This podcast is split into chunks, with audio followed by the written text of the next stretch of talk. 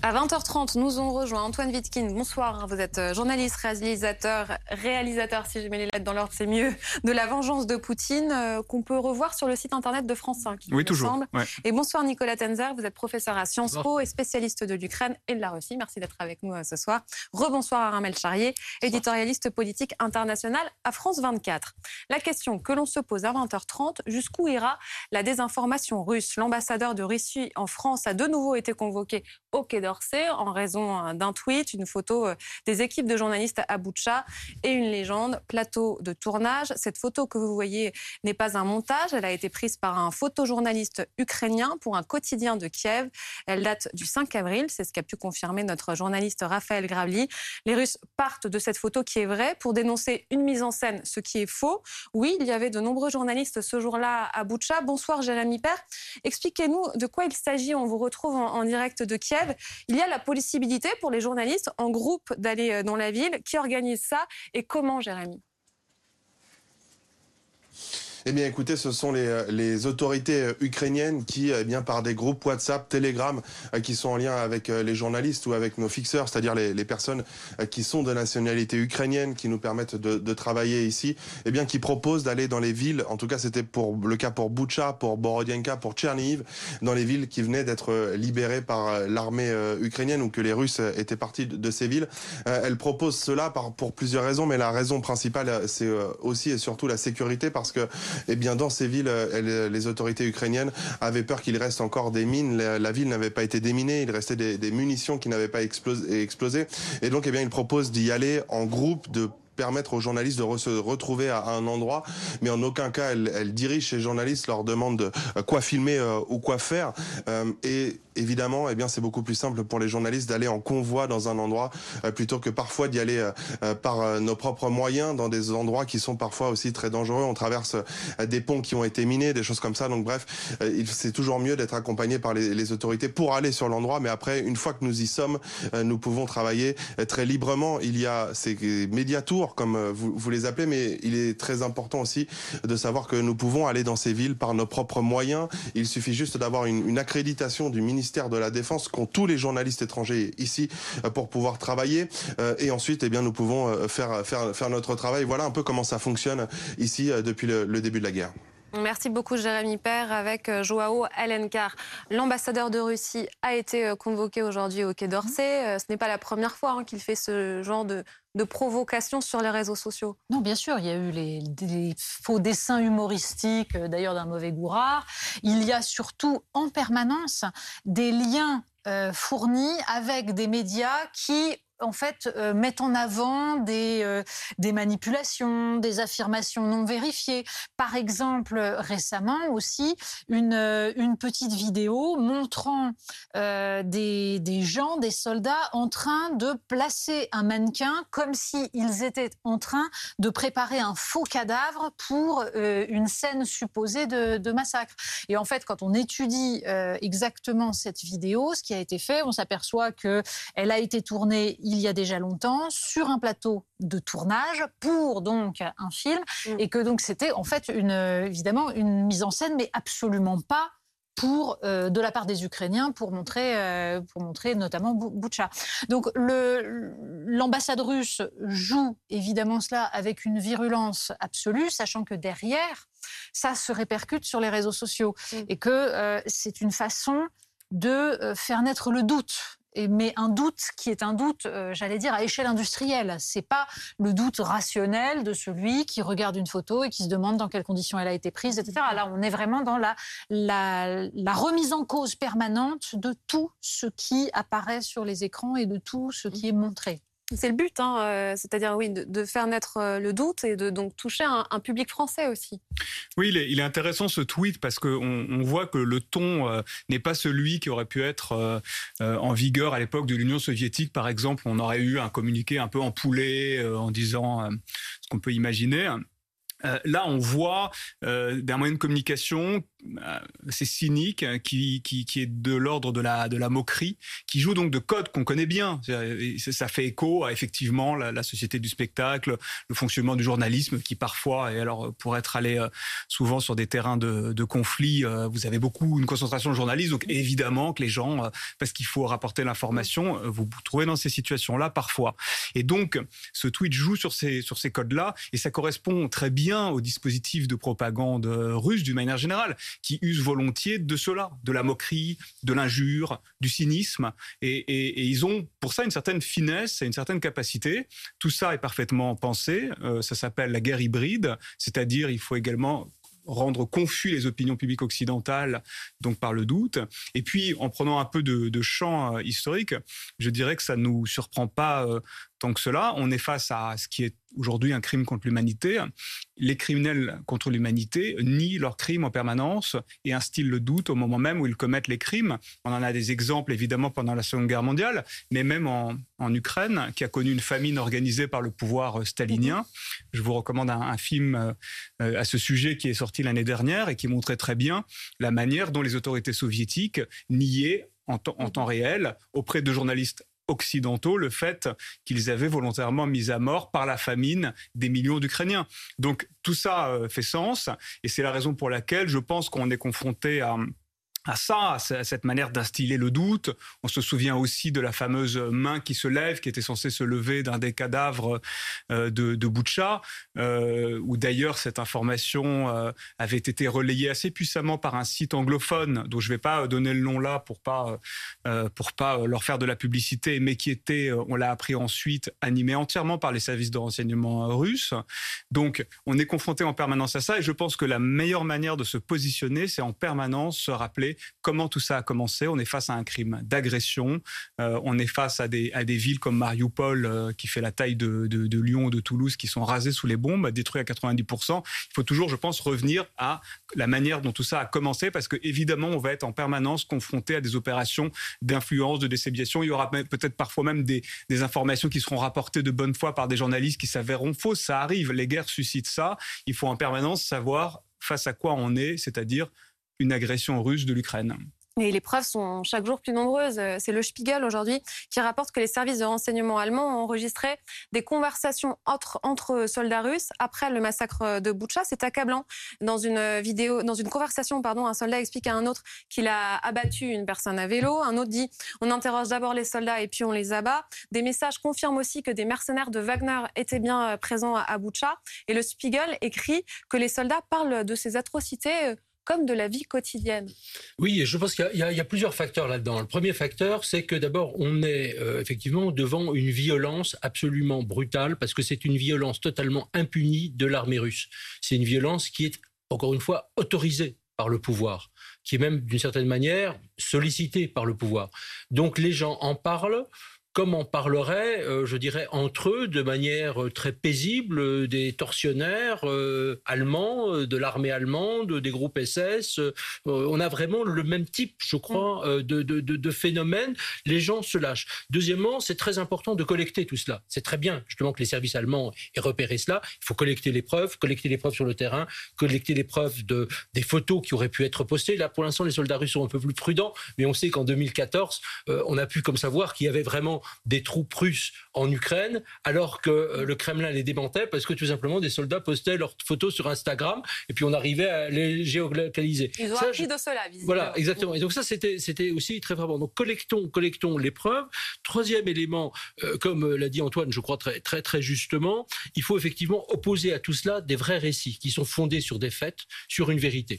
Mais en même temps, c'est vrai que euh, ce qu'on appelle, disons, le, fact-checking, c'est-à-dire la vérification des faits, euh, devient de plus en plus difficilement audible par une partie de la société qui, vous le savez, ne croit plus les hommes politiques, ne croit plus les intellectuels, ne croit plus les journalistes. Et donc, euh, cette stratégie du doute du Kremlin marche elle est très ancienne. On peut rappeler, par exemple, deux faits, deux faits qui sont très intéressants. Premièrement, rappelez-vous la manière dont un missile russe avait abattu le vol MH17 mm. hein, en 2014. C'était tout au début. Vous avez eu dix versions différentes, successives, présentées par le Kremlin, toutes contradictoires Un peu, vous savez, comme dans l'histoire du chaudron de Freud, hein, mmh. où euh, on raconte finalement, non, non, euh, je t'ai rendu le chaudron intact, euh, non, il était déjà abîmé quand tu me l'as rendu, trois, tu ne m'as jamais prêté le chaudron. Donc ils sont capables de mettre trois histoires les unes à côté des autres, dix histoires totalement fautes, si bien que les gens ne croient plus en rien. Et je crois que c'est ça aussi qui atteint l'opinion. Le deuxième exemple, ça a été aussi, vous avez justement cette fameuse maternité de, Mariupol, où vous avez eu aussi trois versions. Une première version, non, sur les Ukrainiens qui l'ont fait. Euh, deuxième version, euh, c'était un montage, ça, n'existe pas, il y a eu des photos. Et troisième version, de Lavrov, donc ministre russe des Affaires étrangères. Mais si on l'a bombardé, bien sûr, nous reconnaissons que nous l'avons bombardé, mais derrière, vous avez euh, des nazis ukrainiens qui s'y cachaient. C'était la tactique d'ailleurs utilisée en Syrie, où on disait, mais on a bombardé des habitations civiles, des écoles, mais non, il n'y avait pas d'enfants, c'est pas ça, c'était uniquement, il y avait des bandits à l'intérieur ou des terroristes, entre guillemets, euh, ils appelaient comme ça à l'intérieur. Donc cette même stratégie du doute, de la perversion très profonde, et je pense qu'il faut effectivement le rappeler. Parlons de cette histoire euh, de la maternité de, de Mariupol, l'histoire plus précisément euh, d'une des deux femmes enceintes. Il y en a une qui est décédée, l'autre a survécu. Nous parlons ce soir de Mariana Vicherskaya, j'ai du mal à le prononcer, l'influenceuse ukrainienne qui avait été blessée dans le bombardement. Depuis elle a accouché et elle serait peut-être côté russe. Je dis peut-être, vous allez comprendre, elle est réapparue le 2 avril dans une interview sur une chaîne pro-russe. Ce qu'elle dit peut surprendre. À ce moment-là, on a entendu une explosion. Instinctivement, je me suis mise un duvet sur les épaules et c'est là où j'ai entendu la seconde explosion. J'étais couverte de verre, j'avais deux petites coupures sur mon nez, sous la bouche et sur mon front, mais ce n'était rien de sérieux. Après la seconde explosion, nous avons été évacués au sous-sol. On s'est demandé si c'était un bombardement et ils ont dit que ce n'était pas un bombardement. Donc notre instinct a été confirmé, nous n'avons pas entendu d'avion, eux non plus. Et après les deux premières explosions, il n'y en a pas eu d'autres. A dit d'évacuer parce que ce n'était rien de sérieux. Elle dit nous n'avons pas entendu d'avion, euh, il n'y aurait pas eu de bombardement euh, selon elle. Si on rembobine l'histoire, les Russes avaient dit que c'était une actrice et qu'elle euh, participait à la mise en scène du bombardement de Mariupol. Étrange retournement de situation. Oui, et puis on ignore dans les conditions dans lesquelles elle a, été euh, interviewée. On, la voit effectivement euh, alitée. Comme vous le disiez, on ne sait pas si elle est côté russe. Euh, on la voit pas avec son bébé. Comme elle a accouché, on espère qu'elle n'a pas été privée de son bébé aussi. Ça fait partie des choses qui peuvent euh, du coup changer évidemment le témoignage et la façon dont vous vous exprimez. En même temps, c'est toute la difficulté en fait de parler aujourd'hui de cette guerre parce qu'elle était à Mariupol et qu'il y a eu à un moment donné les bruits qui ont circulé comme quoi il y avait effectivement des offensives qui étaient menées par les miliciens justement aussi dans la ville, des combats, etc. Et on est aujourd'hui sur des théâtres de guerre. Et quand on est sur des théâtres de guerre, la manipulation, ça fait partie des premières leçons, j'allais dire presque des premières armes qu'on apprend. Et nous, en fait, quand on est français, on vient d'un pays en paix. Donc, quelque part, on a une honnêteté et on a une naïveté sur certains cas de situation. Donc, il faut toujours avoir en tête qu'il faut savoir peser le pour et le contre. Que euh, les Russes sachent parfaitement manipuler. On en a fait les frais en Centrafrique, on en a fait les frais au Mali on a eu des retournements de situation par rapport aux Français, donc on le sait très bien. Qu'ils soient capables effectivement de manipuler fait aussi partie des possibilités. Mais que derrière leur adversaire ukrainien et quand je dis l'adversaire ukrainien, je ne veux pas dire le président Zelensky, mais que vous ayez des personnes qui, à un moment donné, dans un village ou dans un quartier de Mariupol, se disent Ah bah tiens, on va leur causer du tort, parce que même si on tue de, nos civils, ça va faire une telle image négative vis-à-vis des Russes que ça fait partie des chapitres que l'on gagne sur la guerre. Ça fait partie des réalités que l'on rencontre quand on va sur le terrain, quand on rencontre tout ce genre de missions. Et en discutant, par exemple, avec des gens qui étaient allés en Syrie dans les missions de maintien de la paix, justement, ils expliquaient que ce qui était très compliqué, c'est que dès que les caméras sont projetées, dès qu'on vous regarde, dès que la communauté internationale vous regarde, il y a une surenchère. Et en fait, c'est l'apogée de la violence, parce que l'un veut être plus violent que l'autre, veut faire trébucher encore davantage ça. Et la seule certitude qu'on ait, c'est que ce sont les civils qui en payent le prix, quoi qu'il en soit. Et autre certitude, quand on voit les images, on la voyait juste après le bombardement et on la voit encore, ce sont les images des journalistes AP. Mm. En fait, c'était la seule équipe de journalistes euh, qui était euh, présente et qui a documenté ce qu'il s'est passé. Quand ils sont rentrés, leur récit était très intéressant puisqu'ils disaient on nous a exfiltrés. En fait, sur le coup, on n'a rien compris. On nous a tout de suite demandé de quitter la ville, escortés par euh, de nombreux Ukrainiens, qui nous expliquent on sait qu'en fait, les Russes ont fait une liste que vous êtes sur cette liste et qu'ils veulent vous prendre. Ce dont on a peur, c'est qu'ils vous obligent ensuite à changer la version de ce qu'il s'est passé à Mariupol. Peut-être que ce récit mmh. éclaire ce que l'on vient d'entendre. Oui, oui c'est intéressant, absolument, c'est intéressant. Euh, et ça renvoie au fait que, euh, alors, euh, d'un point de vue militaire, pour l'instant, les Russes n'ont pas, ont pas impressionné le monde, je dois dire, mais ils, sont, ils sont malins. il ne faut pas sous-estimer leur capacité à mener justement cette fameuse guerre hybride. et lorsqu'ils se sont ingérés dans les élections américaines ou dans le cadre du Brexit, ils ont été malins. Ils ont compris. Alors, je vous dis pas que les Russes ont fait gagner Trump ou ont provoqué le Brexit, mais en tout cas, ils se sont ingérés. Ils ont parfaitement compris les modes de communication modernes, la manière d'appuyer là où ça fait mal, la manière de d'essayer d'accroître les déchirures et les, divisions préexistantes dans les sociétés.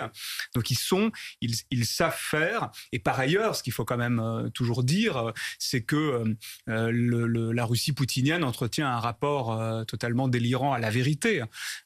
Lorsque, comme Poutine, on tient un meeting il y a quelques, il y a quelques semaines sous une bonne rôle qui proclame pour un monde sans nazisme, faisons donc référence à, à, ce qui était censé être la réalité, euh, selon lui, de, de l'Ukraine, on comprend quel est ce rapport à la vérité. C'est-à-dire qu'on arrive, c'est euh, d'un point de vue euh, populaire, on dit plus c'est gros, plus ça passe.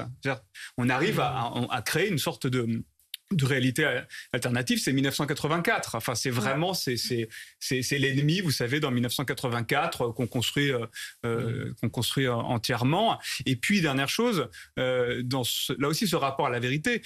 Encore une fois, Poutine est quelqu'un qui ment en permanence dans ses négociations et qui a été capable, par exemple, lorsque son allié Bachar el-Assad a utilisé l'arme chimique de manière effroyable en, en, Syrie, de les yeux dans les yeux de journalistes occidentaux américain, je crois qu'il interviewait, de dire euh, c'est qu'est-ce qui nous prouve que c'était une arme chimique et qu'est-ce qui nous prouve que c'était Bachar el-Assad. Donc euh, ça, ça, fait partie euh, à la fois ces manipulations et ces mensonges, ça fait partie du personnage. Bien entendu, il y a en fait il y a du côté russe une institutionnalisation du mensonge et toute la difficulté quand on est journaliste européen et qu'on n'a pas les moyens d'aller sur place parce que même les journalistes européens qui sont sur place n'ont pas toujours les moyens. Moi, j'ai discuté avec euh, des reporters de, retour d'Ukraine, dont une qui me disait par exemple que elle avait entendu parler de massacre à Boucha. Elle ne pouvait pas y aller. à ce moment-là, elle se refuse à en parler parce qu'elle ne sait pas. Elle me dit, il y a, euh, en fait, les, les Ukrainiens ont gagné la guerre de la communication. C'est-à-dire que face aux mensonges institutionnalisés russes, il y a évidemment une communication ukrainienne qui fait partie des armes de guerre. Et donc, quand on est journaliste, la question, c'est de savoir euh, comment on fait pour vérifier absolument tous les faits.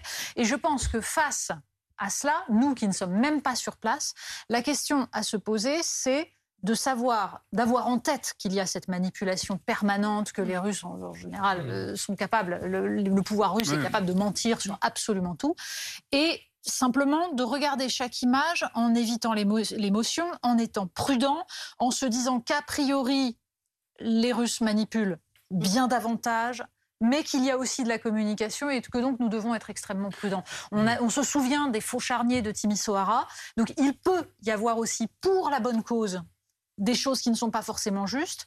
Et il faut au fur et à mesure avoir les, certitudes. Par exemple, sur Boucha, le petit à petit, les images satellites qui permettent de vérifier la première intuition qui était la bonne, à savoir que ce sont les Russes et que c'est un massacre ignoble, etc. Mais il y a les petit à petit, en fait. Je pense que c'est la seule solution pour éviter de nourrir un peu plus les doutes et les... Euh, oui, il faut douter devant chaque image qui nous est euh, envoyée. Et c'est vrai que quand on parle de Mariupol, euh, quand, je me souviens quand on parle du bombardement du théâtre, au début, c'est seulement la mairie sur Telegram qui met une image. À ce moment-là, il ne faut pas tout de suite raconter la version qui nous est donnée côté ukrainien. C'est notre métier de douter, il faut, il faut, de, chercher des preuves et de documenter. Et, c'est encore une fois, c'est encore plus important que derrière, vous allez avoir un processus judiciaire il ne faut pas l'oublier, et que le processus judiciaire repose effectivement sur l'essence, enfin des preuves absolument imparables. Ça, c'est aussi totalement nécessaire. Et c'est très bien effectivement qu'on les documente de, plus en plus. Peut-être quand même sur un autre élément, il faut savoir aussi que euh, l'Occident est en train actuellement de reprendre d'autres récits de Vladimir Poutine. C'est-à-dire que vous avez des récits implicites. D'abord, qu'est-ce que cherche à faire la propagande? C'est pas nécessairement. Alors, c'est certes à déstabiliser les démocraties. C'est certes à désorganiser, euh, à donner des armes euh, plutôt aux alliés du Kremlin. Ça vaut pour la France comme pour d'autres pays, plutôt qu'à ses adversaires. ça, c'est tout à fait évident. Mais vise aussi à essayer de préparer l'avenir, préparer le futur. Aujourd'hui, Poutine sait très bien qu'il a perdu pour l'instant la guerre de la communication. Mais il se dit que peut-être que dans deux mois, trois mois, six mois, un an, deux ans, je ne sais pas, euh, les Occidentaux seront prêts à lâcher et voudront peut-être essayer de le réintégrer dans la communauté internationale. Enfin, il espère cela. J'espère que ce ne sera pas le cas. Mm. Euh, et que peut-être que ces crimes de guerre euh, tomberont dans une forme d'oubli. Ces, ces, trous de l'oubli, ces fosses de l'oubli dont parlait Anna Arendt. Euh, c'est peut-être quelque chose qui l'attend. Et donc vous voyez aussi toute une forme de propagande, non pas dure sur ces images que les gens ne croient pas, pas uniquement fondée sur le doute qui est réel, mais une idée de finalement de gens qui d'ailleurs défendaient Poutine par le passé, qui aujourd'hui le défendent un peu moins quand même devant l'évidence des crimes de guerre, et qui vont euh, proposer une négociation, euh, une solution pacifiée. et vous voyez un certain nombre de propagandistes qui sont aussi dans cette perspective-là. Et je pense que c'est aussi très important de faire attention à tout ce petit discours, cette petite musique de banalisation, de trivialisation. C'est ce à quoi on a assisté après la Syrie. Ce à quoi après on a assisté après Grosny déjà en 1999-2000, après la Géorgie en 2008. Et on peut craindre effectivement que ce discours de réhabilitation, ce discours de ah oui mais il faut quand même négocier. Alors comme il faut négocier avec lui, il faut pas le traiter de criminel de guerre, il faut pas le, le, traiter de boucher, il faut faut pas être euh, voilà trop trop dur, il faut ménager des portes de sortie, il faut lui sauver la face. Tout ce discours là, il faut bien le savoir quand on analyse très en profondeur c'est un discours qui est aussi porté par le Kremlin. Alors dans ce cas, que faut-il faire? Est-ce qu'il faut euh, expulser euh, l'ambassadeur russe? Est-ce qu'on va le convoquer toutes les semaines en gros? Alors j'espère bien qu'on ne va pas l'expulser. Pour l'instant, il vaut mieux garder les contacts avec la diplomatie. Et si jamais on devait se séparer de l'ambassadeur, il faudrait dans ces cas-là garder le consul, par exemple, ou garder un conseiller, c'est-à-dire garder toujours un rang en dessous qui permet d'avoir le lien encore de ne pas refaire l'erreur qu'on avait fait en Syrie quand on a fermé l'ambassade et que donc après, on se rend compte des années et des années plus tard, quand on est en recherche de renseignements, qu'on n'a plus les contacts. Donc ça sert à ça, d'avoir une gradation dans la diplomatie française. C'est si vous enlevez un ambassadeur, vous pouvez le remplacer par un consul. Tout le monde a compris que le pays est sanctionné. Et si vraiment, à un moment donné, vous enlevez le consul, vous avez un conseiller. Pourquoi? Parce qu'il faut garder justement ce, ce, rapport avec la diplomatie. Et euh, on entendait Alain Bauer en début d'émission le, le, dire. La Russie, pour l'instant, elle, elle n'a pas coupé le lien diplomatique mmh. puisqu'elle a conservé justement les diplomates alors qu'elle aurait pu renvoyer. on peut ajouter une chose, c'est que euh, la question de savoir comment il faut traiter Vladimir Poutine n'est pas la même aujourd'hui qu'il y a quelques années. Et que, bien entendu, qu'il faut discuter. Par exemple, l'argument qui consiste à dire, et c'est même un argument de Volodymyr Zelensky, qui consiste à dire Angela Merkel et euh, Nicolas Sarkozy ont en fait euh, cédé devant Vladimir Poutine. Non, non, ce n'est pas vrai, objectivement. C'est-à-dire que euh, Angela Merkel et Nicolas Sarkozy ont voulu éviter que l'Ukraine et la Géorgie n'entrent dans l'OTAN parce qu'ils estimaient que c'était une escalade. On peut ne pas être d'accord, mais mm. il me semble que dans les questions diplomatiques, la question de savoir comment on essaye d'éviter une escalade est légitime même si là, en l'occurrence, nous nous retrouvons dans une mmh. situation mmh. où Vladimir Poutine a franchi toutes les limites et que là, en revanche, derrière, il ne va pas être possible de rediscuter avec. C'est-à-dire qu'il y, a des temporalités. Et vous voyez bien, Natacha, que parler avec Vladimir Poutine n'a pas empêché ce qui était depuis longtemps euh, dit de sa part, c'est-à-dire l'agression de l'Ukraine. Mais Nicolas Sarkozy et Angela Merkel n'ont pas réussi à avoir une influence suffisante mmh. sur l'ensemble de la politique menée par l'Occident. C'est peut-être aussi ça. Mais, ça veut dire aussi, pardon, oui, ça veut dire aussi que sur, cette, pardon, c'est bientôt fini. Oui, ça veut dire aussi que concrètement, quand on parle aussi avec quelqu'un, quand on discute avec lui ou qu'on veut le rétablir, ça veut dire aussi qu'on ferme les yeux sur des crimes qui sont annonciateurs, c'était le cas de la Syrie, de la politique d'agression future. Merci. Et donc on fait une faute. Merci beaucoup à tous les quatre. On se dit à lundi 20h, euh, Natacha.